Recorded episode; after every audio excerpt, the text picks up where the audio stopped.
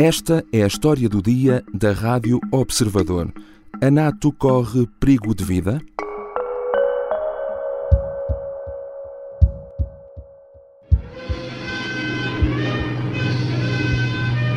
On April 4, 1949, the North Atlantic Treaty was signed between France, Belgium, Luxembourg, the Netherlands, the United Kingdom, Norway, Denmark, Italy, Portugal, Iceland, Canada, and the United States.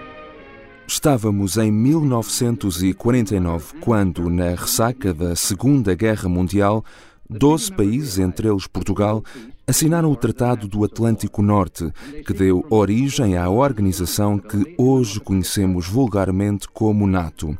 Surgiu como uma aliança política e militar que tem como objetivo garantir a segurança e cooperação entre os seus membros. Ao longo de várias décadas, a organização sobreviveu ao fim da Guerra Fria e da União Soviética, bem como a várias guerras e intervenções militares. Mas, aos 73 anos, qual é afinal o estado de saúde da NATO? Há apenas três anos, o presidente francês Emmanuel Macron chegou a declarar que a aliança estava em morte cerebral. I know that my, my statements created some reactions shake a little bit a lot of people. I, I, I do stand by. We don't have the same definition of terrorism around the table. Este ano, a guerra na Ucrânia veio recolocar a NATO no centro das atenções. Embora não se envolvendo diretamente no conflito com a Rússia, o certo é que os países membros não deixaram de apoiar diretamente a Ucrânia, nomeadamente com o envio de equipamento militar foi crucial para a forma como o conflito se desenrolou. Se, por hipótese, um dos membros da aliança fosse atacado, o tratado que rege a organização obriga os outros países a intervir diretamente. Mas será que o fariam? Se não o fizessem, isso não poria em causa toda a razão de existência da NATO? Hoje vou conversar com a jornalista do Observador, Ana Kotovic. Olá, Ana, bem-vinda. Olá, João. A NATO tem na sua própria Constituição uma espécie de armadilha existencial, digamos assim, que se chama Artigo 5. Fala-nos um pouco sobre esse artigo e por que motivo ele é tão essencial para a identidade e a sobrevivência desta hum, organização.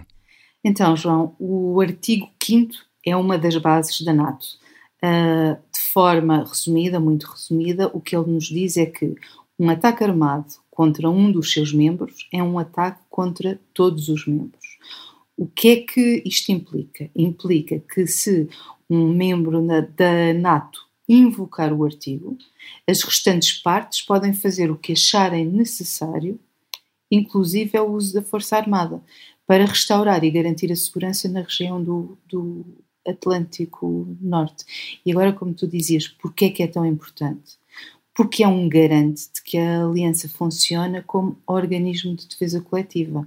E isto garante aos seus membros um aumento da segurança, porque não estarão sozinhos se tiverem que lutar contra um inimigo.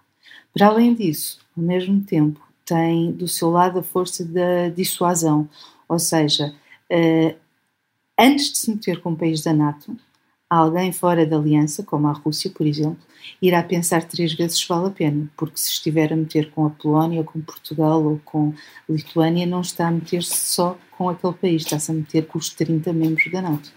A NATO existe há mais de 70 anos. Quantas vezes é que este artigo 5 já foi invocado? Olha, João, curiosamente foi invocado apenas uma vez e foi depois do 11 de setembro, quando houve o ataque terrorista às Torres Gêmeas em Nova Iorque.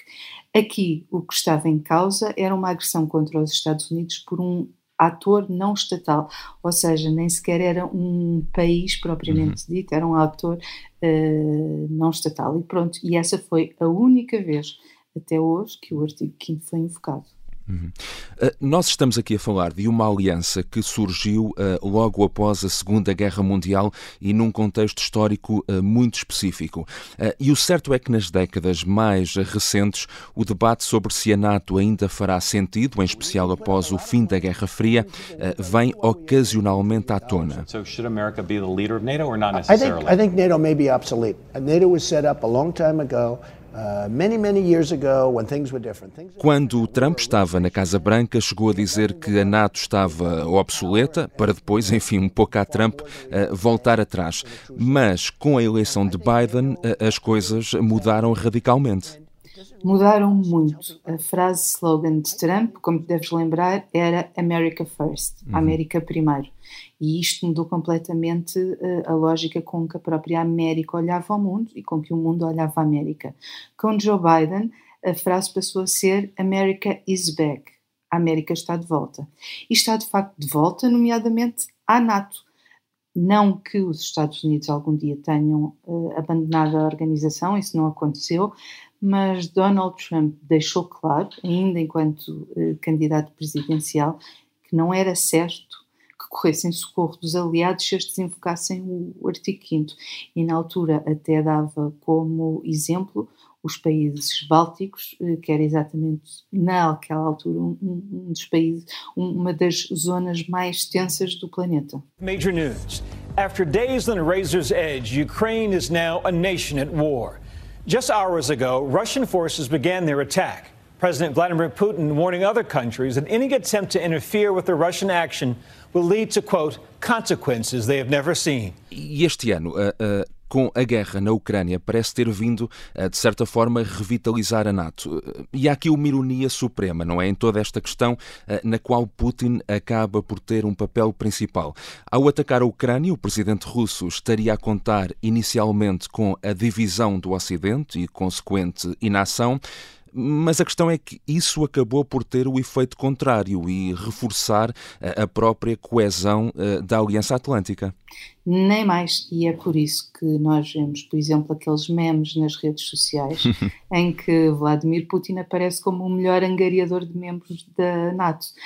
A verdade é que a guerra teve esse efeito, e quando tens dois países tradicionalmente neutros como a Suécia e a Finlândia, a porem de lado esse traço da sua identidade fundamental, é sinal de que Putin calculou mal a resposta que ia obter quer da Europa, quer da NATO. E, depois há aqui também uma questão muito, muito interessante que é uh, uh, o caso da Turquia, uh, que sendo membro da NATO há 70 anos, parece nos últimos tempos que tem sempre um pé dentro e um pé fora. o presidente Erdogan tem sinalizado que Ankara se prepara para uma nova operação militar no norte da Síria, que a Turquia diz ser essencial para estabelecer uma zona de segurança face ao que alega serem ameaças terroristas por parte dos separatistas curdos. Agora, há aqui uma questão muito relevante e que de resto foi colocada pelo presidente francês há poucos anos. Se a Turquia, que é um membro da NATO, for atacada, os outros membros envolvem-se num conflito naquela região? Aí está, é, um, é uma das complicações do artigo 5, como tu dizias logo no início desta conversa a situação da Turquia e da Síria é muito complexa e dava só por si uma história do dia. Se calhar um dia podemos conversar só sobre isso. Mas. Fica combinado. Fica combinado. Mas, tentando resumir, um, a Síria é liderada por Bashar al-Assad, que tem o apoio dos russos.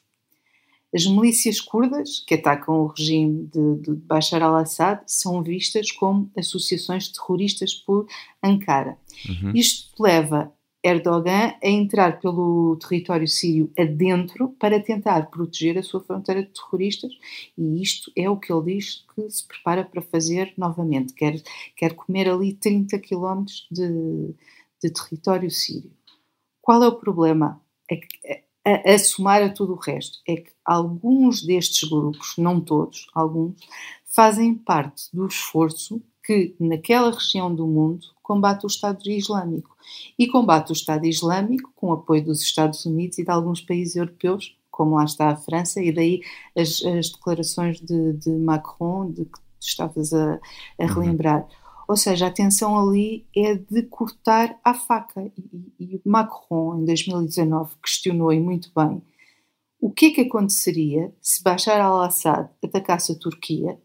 Será que os restantes membros da NATO iam responder se a Turquia invocasse o artigo 5 ou não?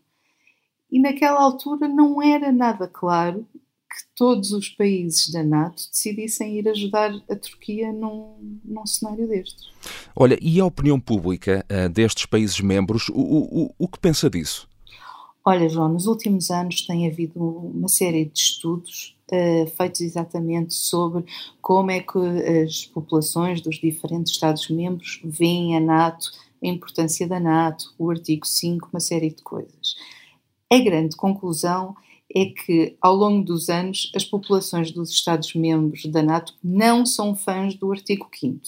Uh, agora são um bocadinho mais do que eram em 2019 ou 2020, ou seja, a guerra, a invasão da Rússia uh, na Ucrânia mudou um bocadinho a visão do, do, dos povos europeus, mas de uma forma geral, a maioria continua a achar que se alguém estiver em perigo, nós não nos devemos ir lá meter. E depois, curiosamente, e respondendo à tua pergunta, posso dizer uhum. que a Turquia é o país que menos europeus acham que devia ser ajudado se se envolvesse num conflito armado, o que mostra que aqui não é só uma questão do, uhum. do poder político, quando Macron falava sobre isso, é também uma questão de, da opinião pública. Então voltemos precisamente a essa questão do um por todos, todos por um, uh, uh, do artigo 5 e do que aconteceria caso um membro da NATO fosse atacado. há aqui aliados de primeira e aliados de segunda ou são todos iguais? Se houver aliados de primeira e aliados de segunda, a NATO perde a sua razão de ser. Sim, o seu secretário-geral disse ainda há pouco tempo que um dos maiores sucessos da Aliança Atlântica era ter conseguido evitar guerra no território da NATO, e isto desde os tempos da Segunda Guerra Mundial. Ora, se essa solidariedade se quebra, se a NATO deixa de ser uma garantia de segurança e de proteção, para além daquele efeito dissuasor de que já falámos, então pouco sentido terá. Uh, e agora, com a guerra uh, na Ucrânia, tem-se tem -se falado muito uh, na questão de um eventual alargamento da NATO, e aqui a Turquia tem sido também um ator principal.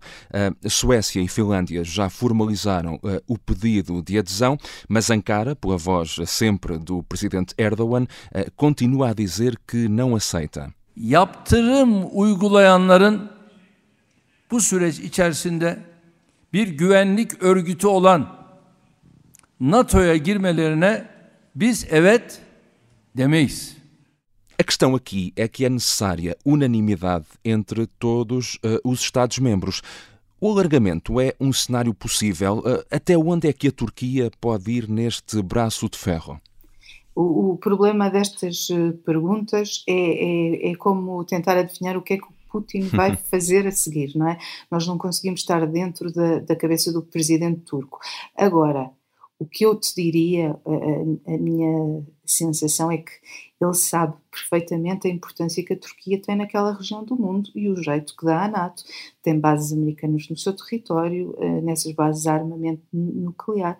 Portanto, eu diria que o que o presidente turco está a tentar fazer é levar água ao seu moinho e a usar o seu poder de veto para conseguir ganhar alguma coisa no meio de toda esta discussão. Nem que seja, nem que seja uh, o status uh, que vai ganhar por ter aqui uma posição importante numa organização internacional e que lhe será útil na própria política interna do, do seu país. Agora veremos como, como tudo acaba e no final de junho teremos a Cimeira da NATO. Uhum.